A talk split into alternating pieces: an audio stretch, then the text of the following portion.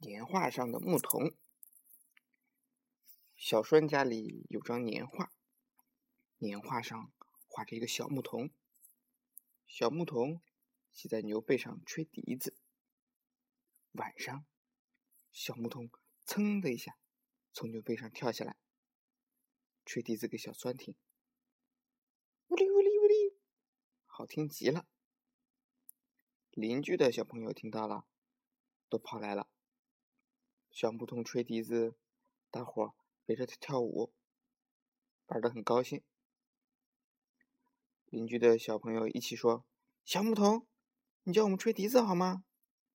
小牧童说：“好啊，好啊。”小栓不高兴了，他说：“小牧童是我的，我的年画上的，为什么让他教你们吹笛子呀？”说完，就把邻居的小朋友都赶跑了。小栓正想叫小牧童教他吹笛子，可是回头一看，咦，小牧童不见了。原来啊，小牧童又跑到年画上去了。瞧他绷着脸，一定是生气了。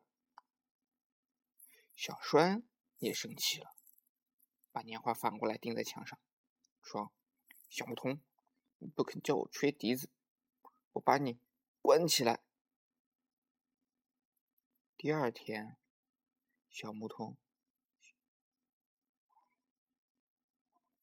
第二天，小栓又想找小牧童玩，他把年画拿下来。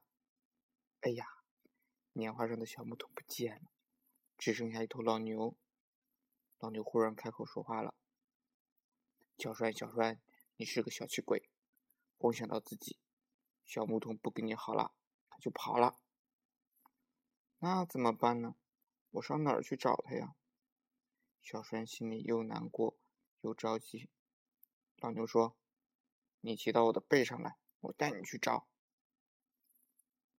老牛一跳，从年画上跳下来。小栓一跳，跳到牛背上去，一起去找小牧童了。他们找呀找呀，终于找到了小牧童。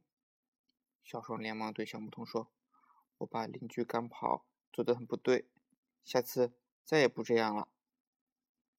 小牧童听小栓这么一说，就高兴起来了，和小栓一起骑在牛背上，回到家里。小川跑东家走西家，把邻居的小朋友都请来了。小牧童吹起笛子，大伙儿一起唱着歌。后来，他们都学会了吹笛子，吹得很好呢。